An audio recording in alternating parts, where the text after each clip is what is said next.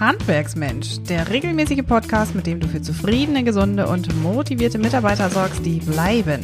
Hier ist deine Gastgeberin Maren Ulbrich. Hallo und ganz herzlich willkommen. Mein Name ist Maren Ulbrich. Jetzt geht's los mit der zweiteiligen Video-Interview-Reihe Heute ist bei mir zu Gast Markus Kofa der Kofa Fenster- und Türentechnik GmbH, mit dem ich darüber plaudern werde, wie du den inneren Schweinehund mit deinen Erfolgsgeschichten bekämpfen kannst. Herr Kofa, ganz herzlich willkommen. Schön, dass Sie bei mir sind. Herzlich willkommen zurück. Danke für die Einladung. Gerne. Ja, wer ist Markus Kuffer? Was tun Sie? Wer ist die Kuffer Fenster- und Türentechnik GmbH? Erzählen Sie uns doch einfach mal. Wer sind Sie? Ich bin der Markus Kuffer. Sie haben mich ja schon äh, gut vorgestellt. Ich bin 30 Jahre alt, äh, bayerischer Abstammung, komme aus dem Herzen von Bayern zwischen München und Nürnberg. Ähm, bin verheiratet, Vater eines eineinhalbjährigen Sohnes und Gelernt habe ich Industriekaufmann, bin jetzt seit zwölf Jahren hier im Familienunternehmen mit tätig mhm. und habe das äh, Geschäft vor einigen Jahren übernommen. Wir handeln und montieren äh, mit hochwertigen Haustüren und Fenstern mhm. und haben derzeit sechs Mitarbeiter, die nur auf der Montage tätig sind oder für die Montage zuständig sind, ähm, sind im Vertrieb zu zweit. Ähm, das bin einmal ich und einmal mein Kollege noch und meine Schwester schmeißt im Prinzip das Büro. Mhm. Ähm, ja, trotz meines jungen Alters habe ich schon recht viel Erfahrungen sammeln müssen, ähm, natürlich viele Fehler gemacht und versuche immer aus den vielen Fehlern danach äh, die passenden Schlüsse zu ziehen und äh, neu zu starten. Mhm. Das ist eine super gute Strategie. Wie viele Mitarbeiter hat Ihr Betrieb insgesamt heute? Heute? Mit mir? Mhm. Ähm, neun. Mhm.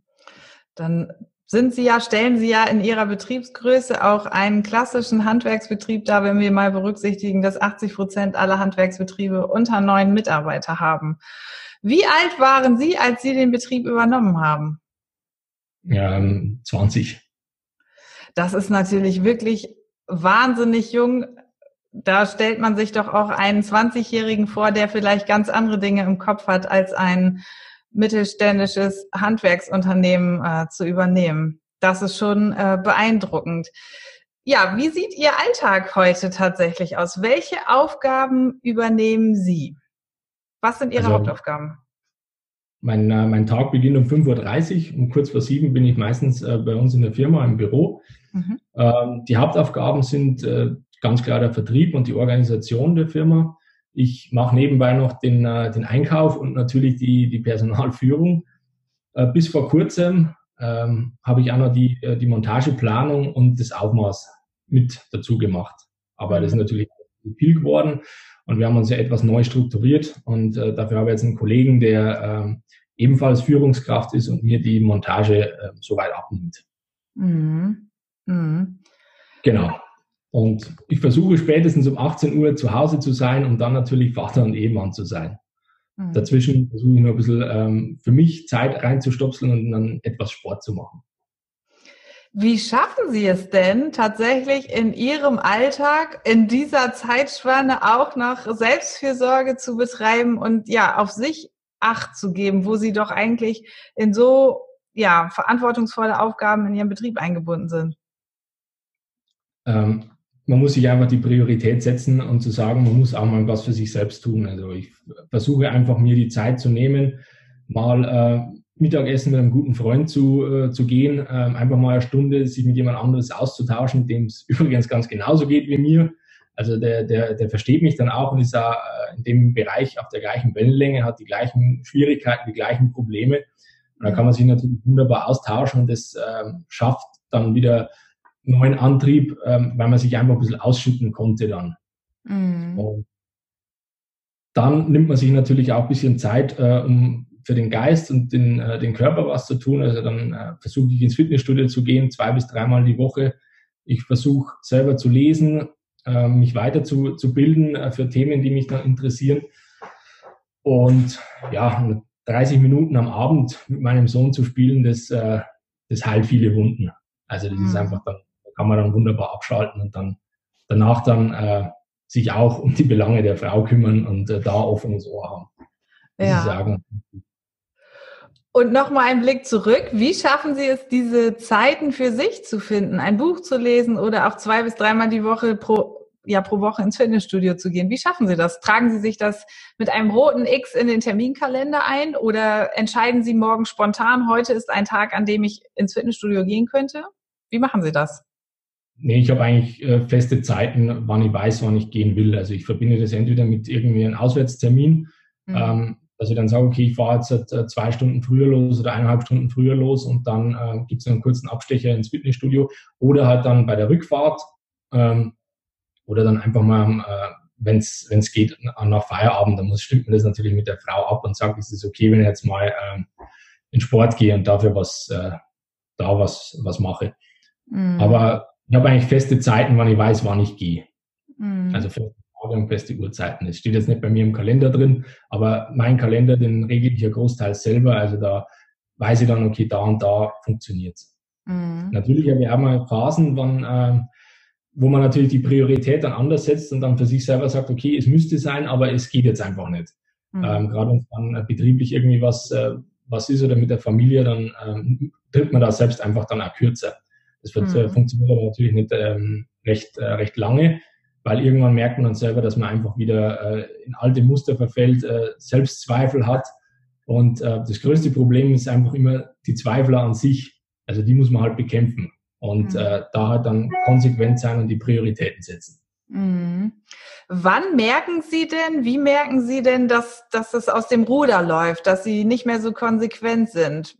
Wenn es zu spät ist oder noch so, dass sie noch eingreifen können und wieder fitnesstechnisch wieder auf die Spur kommen? Gut, man merkt spätestens dann, wenn man, wenn man sich, äh, wenn man den Schweinehund besiegen lassen, also den Schweinehund siegen lassen hat und dann sagt, okay, ich mache es jetzt heute nicht mehr, ich fahre jetzt halt gleich zum Termin oder äh, ich, ich mache jetzt eine Stunde früher Feierabend und fahre nach Hause. Wobei dafür lässt man es dann vielleicht auch manchmal gerne dann sausen. Aber meistens hat man dann das schlechte Gewissen, dass man dann sagt, okay, dann mache ich es halt jetzt oder am, nächsten Tag dann. Mm, mm. Jetzt sind Sie ja in einer typischen Altersklasse eines Inhabers, der tatsächlich alles hat. Er ist verheiratet, Sie sind verheiratet, haben eine Frau, die auf Sie wartet. Sie haben einen kleinen Sohn, der auch auf Sie wartet und Sie haben Mitarbeiter in einem Handwerksbetrieb, die natürlich auch gemanagt und geführt werden wollen dann noch sie selbst. Das heißt, sie sind ein klassisches Beispiel dafür, welchen Spagat auch ein junger Mensch wie sie dann an dieser Stelle gehen muss. Das ist ja schon eine Wahnsinnsverantwortung tatsächlich auch für sich, für ihre Familie und auch für die Mitarbeiter. Welche besonderen Erfolge ihres Lebens hm, helfen Ihnen denn immer wieder den richtigen Weg zu finden und nicht vom Weg abzukommen? Also immer wieder Selbstfürsorge zu betreiben. Was was, welche Erfolge ziehen Sie aus diesem Sumpf wieder raus? Ja, das sind äh, zum einen sportliche Erfolge, die man sich mal gesetzt hat. Ähm, oder wie in meinem Fall, äh, ich habe recht viel äh, Gewicht mal verloren und bin recht sportlich geworden überhaupt. Und das fing damals schon an, dass jeder dann dran gezweifelt hat. Ähm, ich habe mich dafür so einen Hindernislauf angemeldet, war total unsportlich, äh, war, war 30 Kilo schwerer als jetzt und habe dann gesagt, okay, äh, ich, ich melde mich da jetzt einfach an, ich muss was ändern in meinem Leben und äh, ich greife das jetzt an. Das war vor, ich glaube mittlerweile auch schon wieder vor, vor sechs oder sieben Jahren, ich weiß jetzt nicht genau. Mhm. Und äh, da war es auch so, wo dann jeder gesagt hat, Mei, du und Laufen, du warst doch noch nie laufen. Äh, ein Training, das machst du doch eh nicht und dann Ernährung, ach und ach, du doch nicht und du isst doch gern und äh, ja, man hat einfach gemerkt, dass von überall Zweifel dann herkommen und dann hat sich im Prinzip halt dann äh, diese, diese Disziplin und das Selbstbewusstsein dann immer weiter gestärkt in jedem kleinen Schritt, wo man in die richtige Richtung dann gegangen ist. Mhm. Und ähm, als ich dann, ich habe dann regelmäßig trainiert, also teilweise vier bis fünf Mal die Woche sogar. Wahnsinn. Habe die Ernährung konsequent umgestellt und ähm, dann zum Schluss mein Ziel erreicht und das sogar noch für meine Verhältnisse recht gut gemeistert. Und ähm, da denke ich immer wieder zurück, wenn es jetzt auch Schwierigkeiten gibt, wenn es Selbstzweifel gibt, dann denke ich immer dran zurück und denke mir, wenn du das willst, dann schaffst du das auch. Und mhm. das ist eigentlich so ähm, der, der größte Erfolg, den ich ähm, mit, äh, mit Disziplin für mich selber festgelegt habe. Ansonsten halt irgendwelche äh, Weiterbildungen, wo man dann lernen musste, wo man Prüfungen ablegen musste, ähm, da ist es natürlich das Gleiche. Mhm. Da muss ich halt dann lernen, weil sonst war das Geld rausgeschmissen und äh, dann sage ich, okay, ich habe jetzt nichts erreicht. Mhm. Na, an dem Beispiel, was Sie uns gerade geschildert haben, ähm, dem Lauf, zu dem Sie sich angemeldet haben und ähm, die, ja, die persönlichen äh, 30 Kilo, die Sie verloren haben, ähm, machen natürlich auch eine große Vision aus. Da haben Sie anders als bei einem Zertifikat, das Sie durch eine Weiterbildung erwerben, ähm, natürlich einen, einen ja, persönlichen, menschlichen, mentalen Erfolg für sich auch festgestellt, ähm, mit dem sie auch ihre Umwelt ja einfach von sich beeindrucken konnten. Und das ist ja auch etwas, was da sicherlich eine große Rolle spielt. Jetzt erinnere ich mich, dass Sie auch einen Erfolgspartner an Ihrer Seite hatten damals, der Sie immer wieder, auch wenn es mal schwer, schwer war, wieder mit auf den Weg gebracht hat. Wer war das in dem Moment? War das ein Kollege, ein Freund, Ihre Frau? Nee, das äh, damals war, äh, gab es meine Frau äh, bei mir noch nicht. Also ähm, das war ein guter Freund von mir, ähm, mit dem ich meine, meine Freizeit äh, verbracht habe und äh, der mich ja im Prinzip auch dazu zu, zum Laufen gebracht hat. Er war selber begeisterter Läufer und so hat man dann gesagt, okay, du, pass auf, ich will Gewicht verlieren, ich will sportlich werden. Was, was soll ich machen? Und da kam das dann, äh, weil er hat eigentlich so im Spaß gesagt, melde dich doch damit an, an dem Lauf und mach mit. Und äh, ja, aus dem Spaß wurde halt dann irgendwann ernst. Und dann habe ich mich angemeldet gehabt und dann ging es halt ans Trainieren. Und äh, er war halt immer dann dabei und hat gesagt, warst du im Training, wie, wie lief's? Äh, schick mir ein Beweisfoto, dass du warst. Äh, schick mir die Daten, wo du laufen warst, wie schnell du laufen warst. Also er wollte dann auch immer was sehen und hat es halt letztendlich auch kontrolliert. Mhm. Und wir haben uns dann einmal in der Woche immer gemeinsam getroffen, sind dann laufen gegangen. Und da war es dann auch so, wenn er gesagt hat, du, mir wird es heute nicht passen, dann hat man sicher gesagt, ja, aber ich habe es jetzt eingeplant, ich habe den und den Termin dafür sausen lassen, das kannst du jetzt nicht machen. Und so hat man sich halt immer wieder aufgerafft und äh, das dann dort trotzdem durchgezogen. Mhm. Mhm. Welche drei Tipps könnten Sie denn abgeleitet aus dieser wunderbaren Geschichte, dieser erlebten Geschichte, ähm, ja, geben für andere, die in ähnlicher Rolle wie Sie sind? Welche drei Tipps hätten Sie? Ja, der, der erste Tipp ist äh, ganz einfach Prioritäten setzen, sowohl privat als auch, ähm, als auch, auch geschäftlich. Also wichtige Dinge regeln und äh, nicht die Zeit damit verschwenden, unwichtige Dinge zu machen. Und ähm, daraus halt bezieht sich dann ja eigentlich der, der nächste Tipp und das wäre dann einfach äh, selbstkritisch sein, sich ab und zu mal hinterfragen und dann auch helfen lassen. Es gibt einfach ähm, Menschen, die einen helfen können, die manche Sachen vielleicht sogar besser und schneller erledigen kann als man selbst. Und dann mhm. muss man einfach ähm, abgeben lernen und halt mhm. dann seine Zeit wirklich so einteilen, dass man es für, für die wichtigen Dinge nutzt. Mhm. Und Priorität im, äh, im privaten Bereich ist einfach ganz wichtig, weil äh, daraus ziehen wir ja letztendlich unsere Kraft. Und wenn mal der eine Teil wegbricht, dann brauche ich zumindest den anderen Teil nur. Und ähm, wenn mir irgendwann die geschäftliche Ebene wegbricht durch äh, durch, durch eine Insolvenz oder äh, durch, durch eine Krankheit oder sonst was, äh, wo halt dann der Betrieb in Schieflage gerät, dann, dann ist es unheimlich wichtig, dann privat zumindest ähm, Sicherung zu haben und dann eine Familie zu haben, die hinter einem steht. Mhm. Und wenn man natürlich nur äh, 16 oder 18 Stunden am Tag arbeitet und für sonst niemand anderes äh, offenes Ohr hat, dann wird der Teil irgendwann auch wegbrechen. Also man mhm. muss sich da einfach Prioritäten setzen. Mhm umso schöner zu hören, dass Ihr Tag auch dann irgendwann einen Feierabend hat und Sie nicht bis mitten in die Nacht äh, am Schreibtisch sitzen und äh, für Ihre Kunden und Mitarbeiter arbeiten, sondern auch ähm, an sich selbst, an den Sport, an Ihren Sohn und auch Ihre Frau denken. Das ist nicht ja. immer ganz einfach, denke ich mir.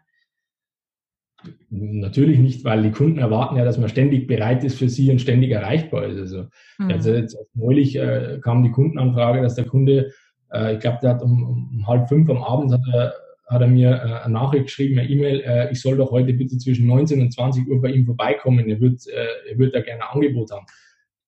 Wo ich ja dann ihm einfach äh, höflicherweise mitgeteilt habe, dass das nicht möglich ist. Ähm, wir können gerne einen Termin ausmachen, aber nicht kurzfristig äh, und dann auch nicht an diesem Abend, weil äh, ich da einfach nicht verfügbar bin. Mm. Und er hat es dann letztendlich auch akzeptiert. Ähm, gerade wenn man dann sagt, man hat junge Familie, man möchte zu Hause sein, dann verstehen das die Leute normalerweise auch. Mhm.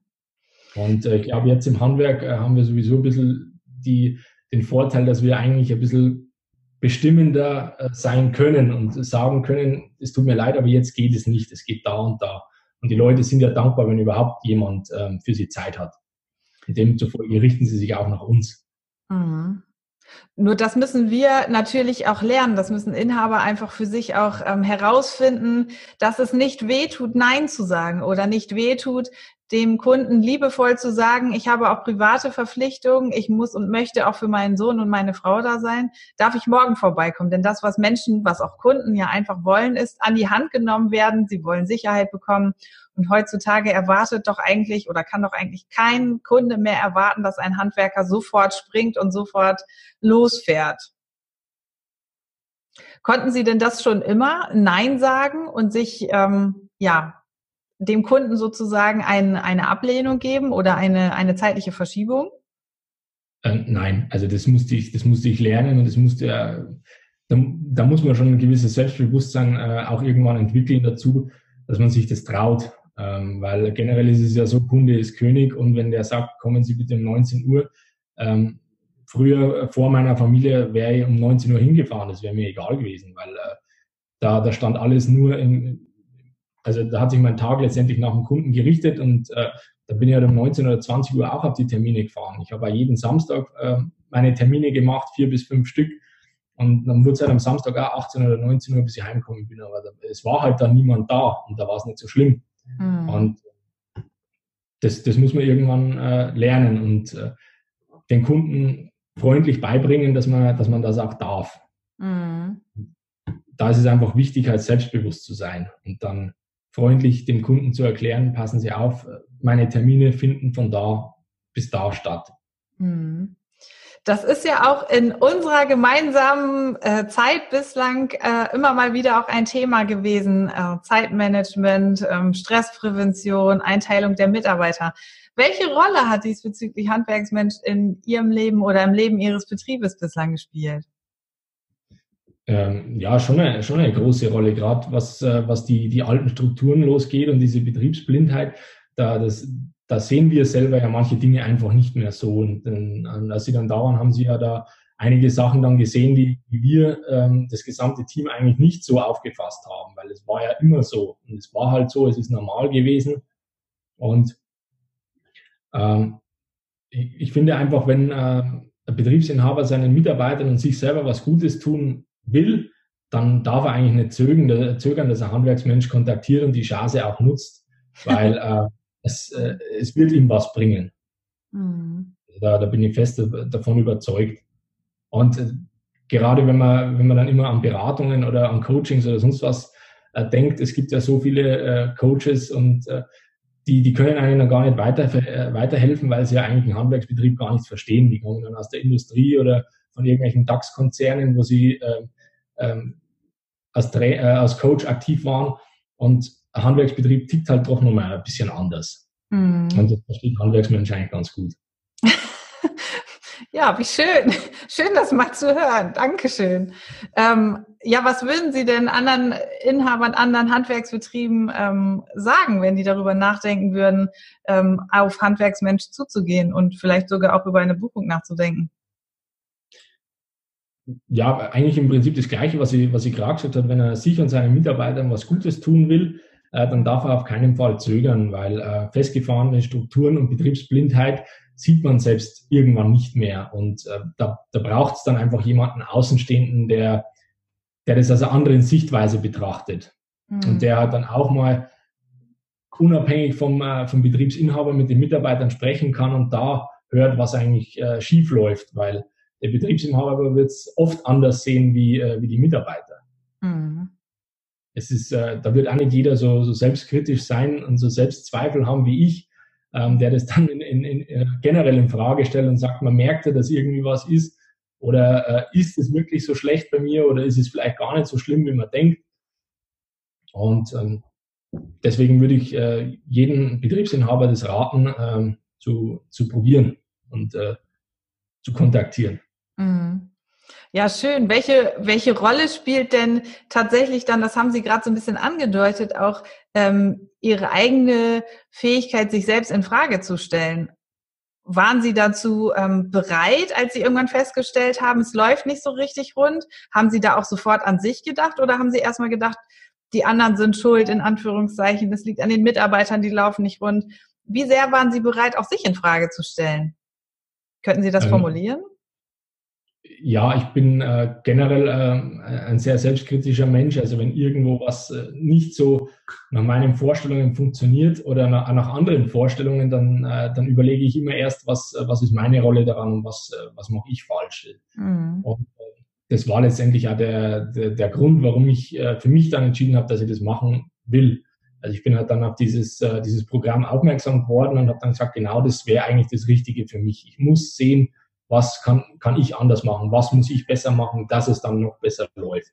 Mhm. Also das war ja dieser Tipp ähm, vorher, sich hin und wieder selbst mal in Frage zu stellen und äh, auch Meinungen von außen ernst zu nehmen. Mhm. Sei es von, äh, von, äh, von Mitarbeitern sowieso oder von Kollegen oder, oder auch von der Familie, nicht immer nur drüber hinweglächeln und sagen, ja, ich weiß, was ich mache, sondern wirklich den Tipp einfach mal zu Herzen nehmen und zumindest mal drüber nachdenken. Mhm. Mhm. Wo können wir denn noch viel mehr von Ihnen und über Sie erfahren? Wo können wir Sie finden, wenn unsere Zuhörer und Zuschauer sagen, Mensch, so selbstkritisch wie Herr Kuffer ist, so viele Fragen, die er sich selber stellt, da muss ich mich einfach auch mal mit auseinandersetzen. Ich muss einfach mal mit Herrn Kuffer sprechen. Wo können wir Sie finden? Äh, in allen gängigen äh, Social Media Kanälen wie Facebook und Instagram oder, oder Xing einfach meinen Namen eingeben. Dann wird man recht schnell finden, vielleicht dann noch das Gesicht mit einprägen. Ja. Äh, ansonsten kann man mir jederzeit gerne eine E-Mail schreiben ähm, und direkt mit mir Kontakt aufnehmen. Äh, wird, äh, ich bin da immer offen gegenüber, weil wie ich vorher schon erwähnt habe, ich habe einige Fehler gemacht und ich bin äh, immer dankbar dafür, wenn ich die Fehler oder die Erfahrungen, die ich daraus geschlossen habe, anderen vorher geben kann, bevor sie vielleicht Fehler gemacht haben, die vermeidbar gewesen wären. Mhm. Mhm. Herr Kuffer, ich finde, Sie sind eine wirklich bewundernswerte Persönlichkeit, ähm, mit jungen Jahren schon einen Handwerksbetrieb dieser Größe zu führen, erfolgreich in die Zukunft zu führen, vom Vater zu übernehmen, gleichzeitig eine Familie zu gründen und zu heiraten. Das ist schon bewundernswert, da nicht von der Spur abzukommen und gleichzeitig immer wieder für sich herauszufinden, wie besiege ich meinen Schweinehund, der mich abends auf das Sofa quält? Wie komme ich an meine eigenen Erfolgsgeschichten heran, die mich einfach in meine Zukunft führen. Ich finde, also Hut ab, Herr Kuffer, was Sie da leisten, täglich leisten, das ähm, ist wirklich bewundernswert. Sie sind ein Vorbild, das kann ich wirklich sagen. Danke, aber jedes Vorbild ist ohne sein Team auch nichts wert. Ja, also, in der Tat. Muss, muss mich da schon auch bei meinem Team bedanken, dass die mich da dann äh, immer so gut unterstützen. Mhm. Auch wenn es mal nicht läuft, wie man sich das immer wünscht. Mhm.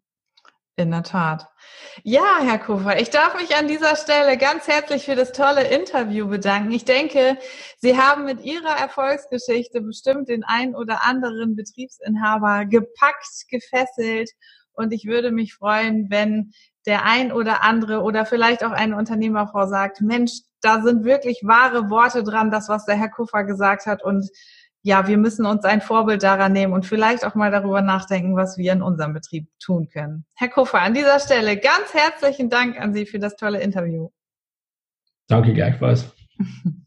Ja, liebe Zuhörer, liebe Zuschauer, ähm, wenn auch ihr sagt, wir müssen immer wieder an unserem Schweinehund arbeiten, wir müssen uns selbst in Frage stellen, dann folgt uns doch hier in der Handwerksmensch-Gruppe oder tatsächlich auch in unserem Podcast. Dort werden wir ganz viel darüber sprechen, wie wir mit der Meisterklasse Mitarbeiter glücklich machen können uns selbst in Frage stellen und an Strukturen arbeiten können, in denen wir alle mit viel mehr Leichtigkeit unseren Handwerksbetrieb führen können. In diesem Sinne sage auch ich ganz herzlichen Dank und sage bis bald. Noch viel mehr Tipps und Strategien für zufriedene, gesunde und motivierte Mitarbeiter erfährst du im Netz auf handwerksmensch.de.